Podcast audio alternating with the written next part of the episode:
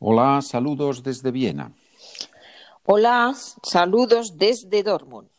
Hoy vamos a mm, tener una conversación que mm, sucede en el médico y vamos a practicar los verbos tener que, deber, hay que, que son obviamente verbos para dar consejo, para expresar obligación.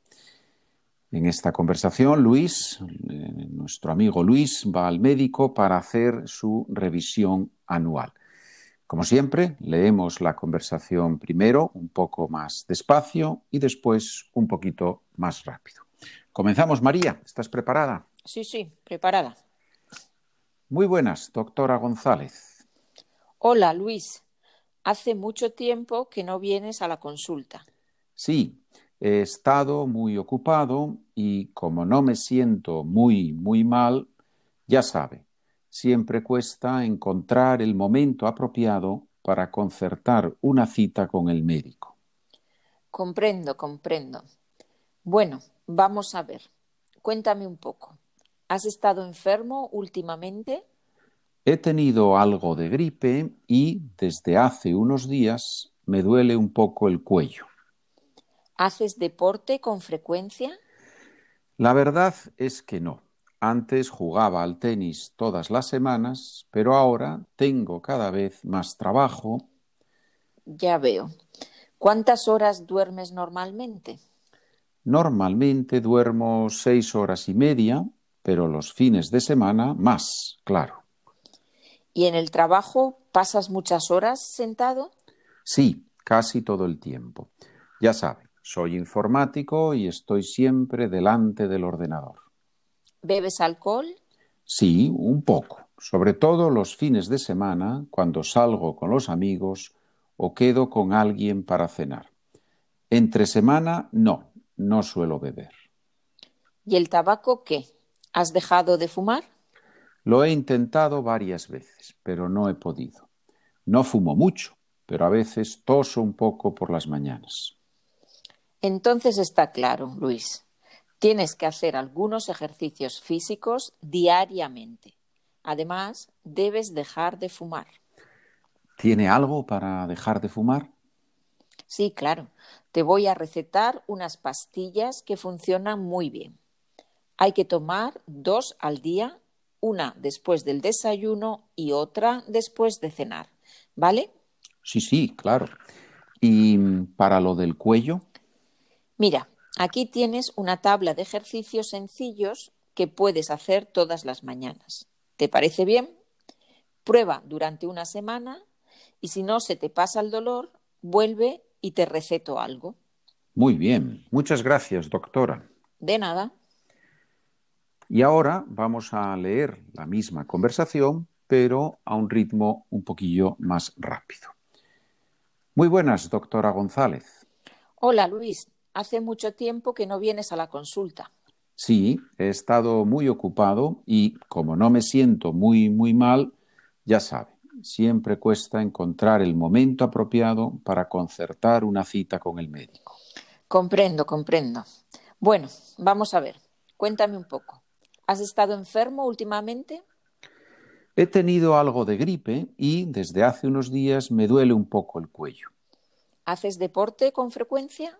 La verdad es que no. Antes jugaba al tenis todas las semanas, pero ahora tengo cada vez más trabajo. Ya veo. ¿Cuántas horas duermes normalmente? Normalmente duermo seis horas y media, pero los fines de semana más, claro. ¿Y en el trabajo pasas muchas horas sentado? Sí, casi todo el tiempo. Ya sabe, soy informático y estoy siempre delante del ordenador. ¿Bebes alcohol? Sí, un poco, sobre todo los fines de semana cuando salgo con los amigos o quedo con alguien para cenar. Entre semana no, no suelo beber. ¿Y el tabaco qué? ¿Has dejado de fumar? Lo he intentado varias veces, pero no he podido. No fumo mucho, pero a veces toso un poco por las mañanas. Entonces está claro, Luis, tienes que hacer algunos ejercicios físicos diariamente. Además, debes dejar de fumar. ¿Tiene algo para dejar de fumar? Sí, claro. Te voy a recetar unas pastillas que funcionan muy bien.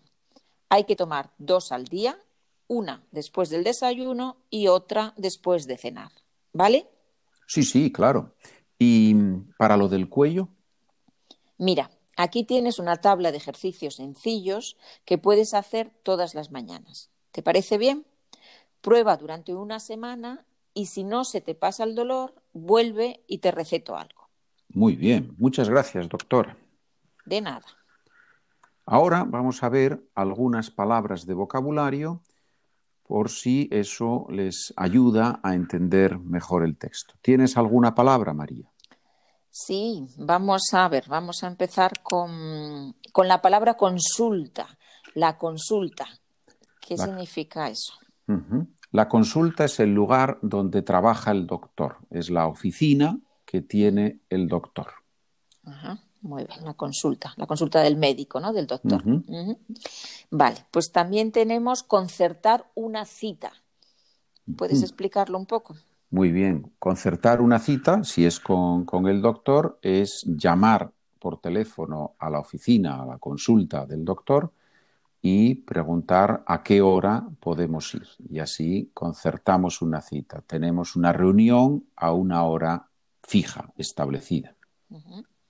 Y no se, no se utiliza solo con el médico, ¿no? También se puede utilizar en otros contextos. Sí, se puede concertar una cita con el abogado, por ejemplo, con otros profesionales. Hombre, con un amigo no, ¿verdad? Con un amigo se queda o se, junta uno para tomar algo, pero sí, con, profesionales sí, sí que se usa cita, sí. Vale. Mm, a ver, ¿qué más tenemos? Sí, Luis dice que le duele algo el cuello. El cuello. El cuello es una parte del cuerpo que está entre la cabeza y el cuerpo, ¿sí? En inglés decimos neck. No sé cómo se dice en alemán. ¿Cómo se dice cuello en alemán, María? En alemán, cuello, cuello, se dice Hals. Hals, ok. Muy bien, pues eso es el cuello.